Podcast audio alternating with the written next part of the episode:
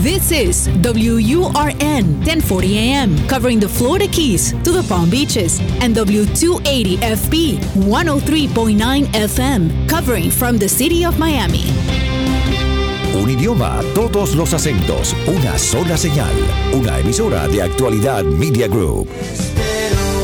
Te escucho es presentado por Benésere, un centro de salud especializado en acupuntura y medicina oriental. La enfermedad no puede vivir en un cuerpo sano. Por eso, la doctora Regina Ollarse se ocupa de guiar personalmente a sus pacientes. Benésere está en Miami.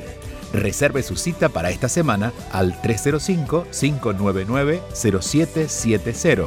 305-599-0770. Te escucho con Julio Bebione. Cuéntanos qué te pasa. Más allá de todo lo que pasó, las heridas y el dolor, lo difícil que será. Hola a todos, bienvenidos otra vez. Qué gusto poder compartir como cada siete días nuestro encuentro aquí en Actualidad Radio los fines de semana y a través del podcast en Te Escucho. Nuestra intención está clara y es la poder escucharnos, escucharlos, escucharnos y en esa escucha ir encontrando aquellas palabras, frases, ideas que resuenan para que podamos mirar la vida desde otro lugar. Aquí comenzamos, aquí estamos, aquí estoy, te escucho. Te escucho con Julio Bebione. Envía tu mensaje o video por WhatsApp Hola Julio, ¿cómo estás? Te tengo una pregunta que me tiene muy preocupada y es la siguiente. ¿Cómo puedo mejorar la comunicación con mi hija que ya tiene 20 años? Ella y yo tenemos una buena relación, pero resulta que se fue a estudiar a una universidad muy exigente de acá de los Estados Unidos y siento que todos sus miedos han salido a flote y no sé ¿Cómo puedo ayudarla a que vea lo inteligente y lo valiosa que es? También enfrenta la dificultad de socializar, porque como fue transferida de una universidad local a esta gran y exigente universidad, dejando a un grupo de amigos allá en la otra universidad y ahora le cuesta mucho relacionarse en esta universidad nueva hay una alta índice de suicidios y esa es otra cosa que me preocupa. Yo creo que también la tecnología de hoy en día, que es que nuestros muchachos están todo el tiempo pegados a un teléfono y casi en todo momento, no les ayuda o no les colabora en el momento de saber cómo hacer nuevas amistades o cómo socializar ella se siente muy sola, muy triste y a veces la veo muy abatida y eso me tiene sumamente angustiada. Espero tu consejo y qué es lo que tú ves a través de tu visión que es tan amplia y tan amorosa. Muchas gracias, Julio. Gracias a ti y hemos dicho en el programa anterior que los cambios parece ser el tema más repetido durante estos tiempos o al menos de las, de las, de las, de las cosas que plantean ustedes. Y en este caso, el cambio eh, para alguien de 20 años de entorno, eh, el cambio incluso de año a año, alguien de 19 años que va a cumplir 20 y de 20 que va a cumplir 21, siempre la enfrenta a mundos diversos. porque bueno? Porque la persona, en este caso, el joven o la joven, como es tu hija, comienza a mirar cosas que antes no veía. Y a veces empezamos a crecer tan de golpe, porque esta sociedad con tanta diversidad y con eh, y tan compleja en estos tiempos, ¿no? Donde, donde aparece la adversidad muchas veces repetida, a diferencia quizás de nuestras épocas, considerando que tengo, voy a tener casi 50 años y que la, la, vida se veía de otra manera más pausada, quizás justamente porque había menos información o nos enterábamos menos, pero esto implica una dificultad casi natural en los seres humanos. Las personas no se suicidan por esto, y, con esto quiero aliviarles a muchos papás que a veces eh, exageran su situación. Hablo con muchos padres y cuando los hijos están mal y ven estas estadísticas, automáticamente relacionan esos hechos con lo que le podría pasar a sus hijos y lejos de ofrecerles algo, un piso más firme para acompañarlos, desde la preocupación se debilitan tanto como lo están sus hijos. Y claro, Si yo estoy débil y mis brazos no pueden acompañar, ¿cómo podría yo hacer algo por alguien que está tan débil como estoy quedando yo? Entonces, primero, y esta es la, la primera recomendación dentro de este tiempo que tenemos en la radio, la primera es no caigas en la preocupación. La preocupación es un formato de pensamiento que sí, si bien se hace sentir con cierta responsabilidad, porque sentimos que al preocuparnos estamos asumiendo nuestro rol y que nos toca, si, si, tememos, nos toca, bueno, sentir que eso está de alguna manera correcto, no nos podemos dar el lujo cuando una persona está débil nosotros también estarlo. Digo, si por ejemplo vamos a un psicólogo y el psicólogo se conmueve con, lo que le contamos y llora con nosotros, quizás salimos un poco más aliviados porque encontramos a alguien con quien llorar, pero no no va a haber ninguna solución. No va a poder acompañar, ni tampoco un médico que cuando está operando se asuste de lo que está viendo. En esos momentos tenemos que trabajar por nuestra fortaleza. Y esa fortaleza se consigue de muchas maneras, pero hay algo detrás de cualquiera de las maneras que lo elijamos y es lo que nos va a inspirar a que encontremos nuestra manera es la confianza. Es empezar a, reconocer la fortaleza en tu hija y no su debilidad. Si yo me pierdo en su debilidad, que la va a tener, primero porque tiene 20 años, segundo porque está enfrentando muchos cambios, y si nosotros, por ejemplo, no sé, tenemos que, estamos conduciendo un carro y salimos a conducir por la lluvia, por una tormenta, es lógico que vamos a estar preocupados y, sin saber exactamente qué está pasando porque no podemos ver más allá. Eso es lógico para la persona que lo vive, pero no para el que acompaña. El que acompaña debe ir en todo caso mucho más atento a ir mirando el GPS o a ir buscando otra información para poder guiar al que está enfrentando esa situación. La confianza es justamente eso, es saber que ella, primero lo que está viviendo es bastante natural, que no es lo ideal, que no es lo que le gusta a ella ni te gusta a ti, pero es parte del proceso de la vida. Y lo que va a hacer que tú la ilumines en su camino es confiar en sus fortalezas, en saber quién realmente ella es, porque es tu hija y tú conoces realmente quién ella es y lo que está pasando es simplemente algo que tiene que ver con sus miedos y, la impotencia de, de no poder adaptarse tan rápidamente a las circunstancias que está viviendo, pero esa visión de mamá, esa visión luminosa de mamá, es la que de verdad nos hace triunfar o ir más allá a partir de las dificultades que se nos, hacen, eh, se nos presentan, ¿no? que se nos hacen eh, bastante comunes en nuestra vida en estos días. Diciendo todo esto, pienso en una relación que ha sido de las relaciones de madres e hijos, quizás la más famosa, que es la relación de María con Jesús. Al menos de la relación que nos han contado, ¿no? de lo que hemos ido escuchando de sus historias. Y Claro, si María, se hubiera preocupado de que Jesús se fue a los siete años, y se hubiera preocupado cada vez que eh, Jesús cometía un error y, bueno, y, enfrentaba situaciones en su vida, quizás Jesús nunca hubiera podido confiar en él mismo para avanzar. Pero la mirada de María, como madre, sabiendo quién Jesús era, porque lo había engendrado, hizo que él pudiera transitar las dificultades y seguramente, si Jesús hubiera buscado inspiración para trascender cualquier dificultad, lo encontraba en su madre. Entonces, crear un lazo donde la confianza esté presente, basada en lo que tú ves de tu hija, en lo mejor de ella, no desgastándote con la preocupación, que es lo que te hace perder esa, esa experiencia de confiar en ella, porque cuando alguien se preocupa por nosotros, sentimos que no está confiando. Cada vez que alguien me dice, Julio, cuídate mucho, y a veces encuentro, por ejemplo, hasta, bueno, a veces puede ser hasta mis propios padres que me digan, cuídate cuando viajes pero yo voy a tener 50 años. Entonces no confían en mí. Claro, eso me hace, me hace perder la sensación de confianza que puedo recibir de ellos. Cuando alguien nos dice, yo sé que lo que está pasando es doloroso, pero quiero que sepas que yo puedo ver más allá y en eso que puedo ver tú estás radiante, como siempre.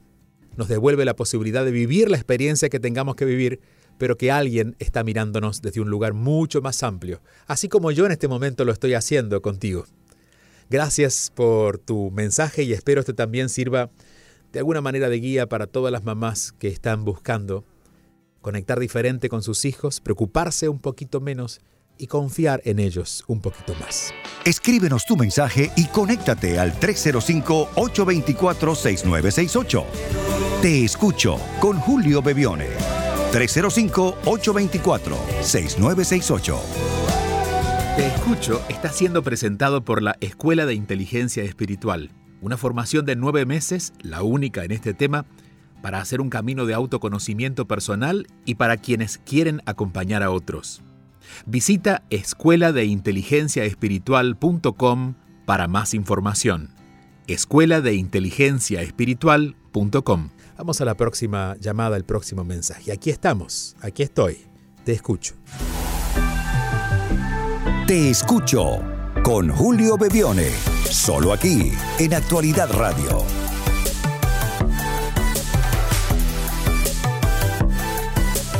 Hola Julio, bueno, primero quiero saludarte, darte las gracias por, por estar siempre allí para todos nosotros. Yo siempre muy pendiente de tus respuestas. Eh, y en esta oportunidad eh, quiero hacerte un planteamiento. Eh, tiene que ver con mi llegada aquí a este país. Yo tengo poco tiempo acá con mi esposo y mis hijos preadolescentes. Ellos asisten a una escuela muy grande y bueno, yo escucho todo lo que pasa acá entre los jóvenes, en los colegios grandes, y eso me genera a mí mucha angustia, ¿no?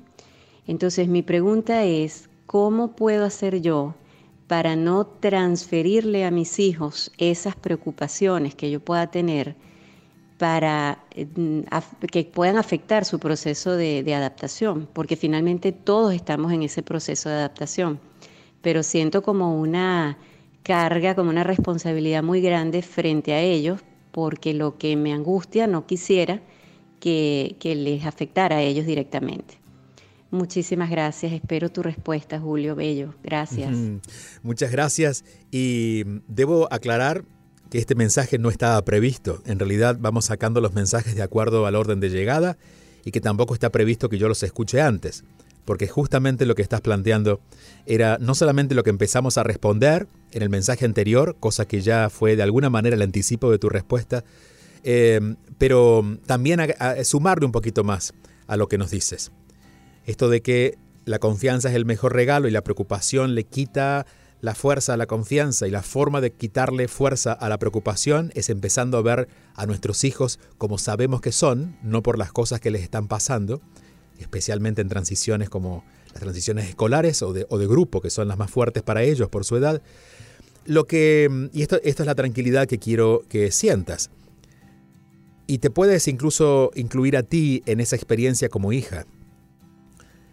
La escuela define algunas cosas, sobre todo a nivel de conocimientos, pero lo que realmente somos en la vida está definido por la experiencia que tenemos en el hogar o en el lugar donde hayamos convivido el amor relacional. Es decir, no tiene que ver a veces con nuestros padres si es que no estuvieron, tiene que ver con nuestros abuelos, con nuestros tíos o con las personas que fueron nuestro primer entorno inmediato. A veces quisiéramos que eso que nosotros le damos a los hijos lo pudiéramos ver de inmediato. Entonces a veces los valores que nuestros hijos han visto en la casa no vamos a ver que han funcionado hasta que ellos, a lo largo del paso del tiempo, se convierten quizás en padres o en trabajadores o empresarios y vemos que sus valores son exactos a los que nosotros les dijimos. Y en el medio de las crisis de la adolescencia pensábamos que no lo habían recibido. Quédate con la confianza de que lo que tus hijos reciban en casa es lo que ellos van a poder sostener. Lo que reciben en la escuela es secundario. Y lo marco muchas veces también por el tema del bullying. Si una mamá aprueba a su hijo y le da el amor más grande que puede sentir, de la forma más clara que puede hacerlo evidente hacia ese hijo, no importa lo que le digan en la escuela o en la sociedad, el niño ya lo escuchó de su madre y está aprobado. Pero a veces, como tú bien mencionas, el hecho de que la madre se preocupe por eso hace que el niño no tenga que recibir de donde tiene que recibir, de sus padres, los valores que le van a ayudar a él a sentirse en este mundo ubicado y de alguna manera responsable por su propia vida. Cuando creemos lo que los demás nos dicen es porque no nos hacemos responsables. Claro, el niño no tiene por qué saberlo, pero el padre puede empezar a enseñárselo. ¿Responsables en qué sentido? Bueno, cuando yo le creo a alguien de afuera, es decir, otras personas, que me dicen algo acerca de mí, es porque yo no me he hecho responsable de mí. Si yo me hago responsable de mis propias ideas y de mis propios pensamientos y de lo que yo pienso, ya lo que tú pienses o lo que tú digas cobra un segundo lugar. Entonces, ayudarles a que los niños se vuelvan responsables tiene que ver con la confianza y si esa confianza viene de los padres, les aseguro que todo lo otro va a pasar.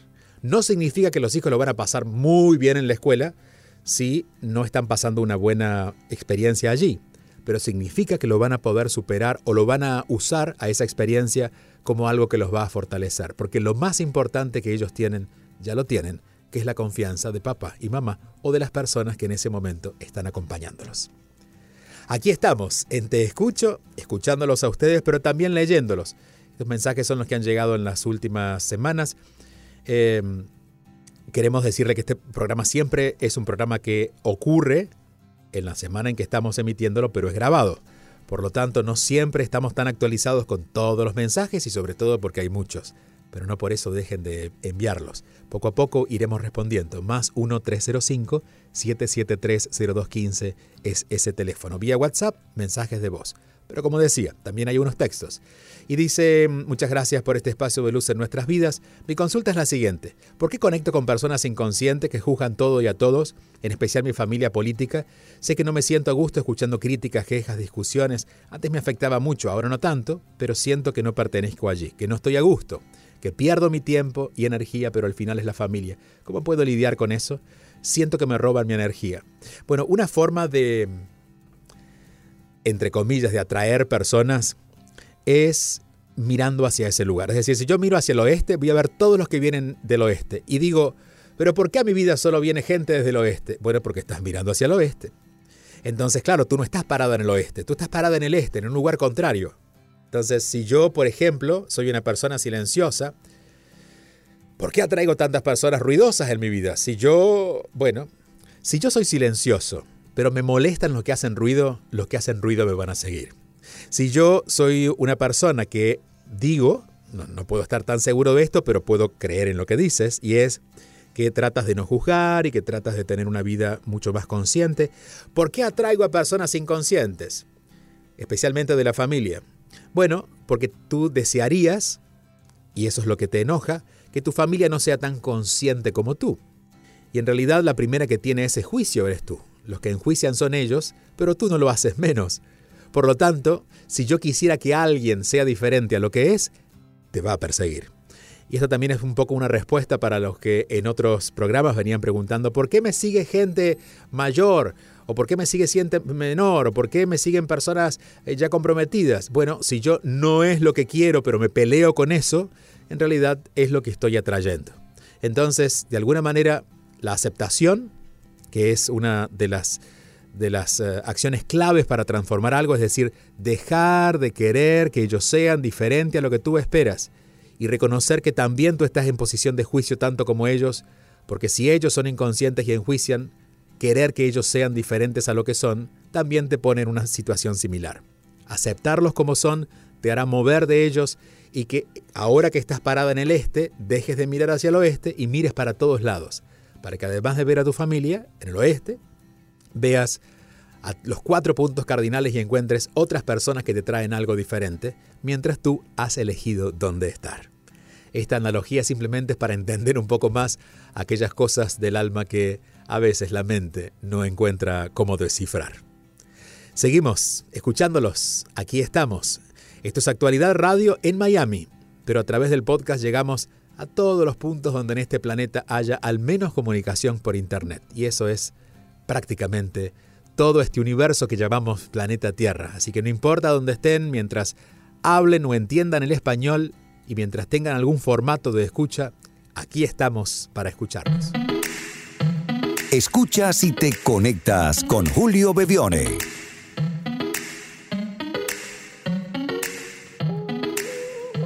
Hola Julio, amor. Eh, bueno, quiero comenzar este mensaje em, transmitiéndote mi satisfacción y mi agrado por el trabajo que haces. Me encanta. Eh, y bueno, ahorita lo que quisiera es a ver que si me puedes ayudar, cómo manejar mis, angustias. ¿okay? Eh, este es un país que si bien da muchísimas oportunidades, también es una montaña rusa. Unos días estamos arriba, otros días bajamos y bueno, pero es el país donde puedes volver a subir. Este, sin embargo, eh, no puedes dejar de estar angustiado porque, bueno, porque manejas muchas emociones acá y muchas responsabilidades. Y quería ver qué posibilidades había de que me ayudaras este, recomendándome qué debo hacer para, para manejar esa angustia. Bueno, en principio muchas gracias por tus preciosas palabras.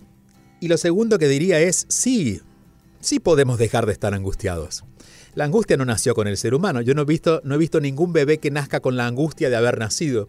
Eh, en todo caso, el bebé llora porque está reconociendo su nuevo espacio, pero después eventualmente sonríe. Por lo tanto, la angustia no es natural del ser humano. Ahora, se vuelve necesaria cuando estamos haciendo algo, que es lo que vamos a descifrar ahora. ¿Por qué nos deberíamos angustiar? Bueno, la angustia viene porque estamos tratando de hacer algo que no podemos hacer. Eh, por ejemplo, si yo tengo que llegar a un lugar a las 5 de la tarde y mi GPS dice que voy a llegar a las 5 y media por el tránsito, me empiezo a angustiar porque no lo puedo hacer.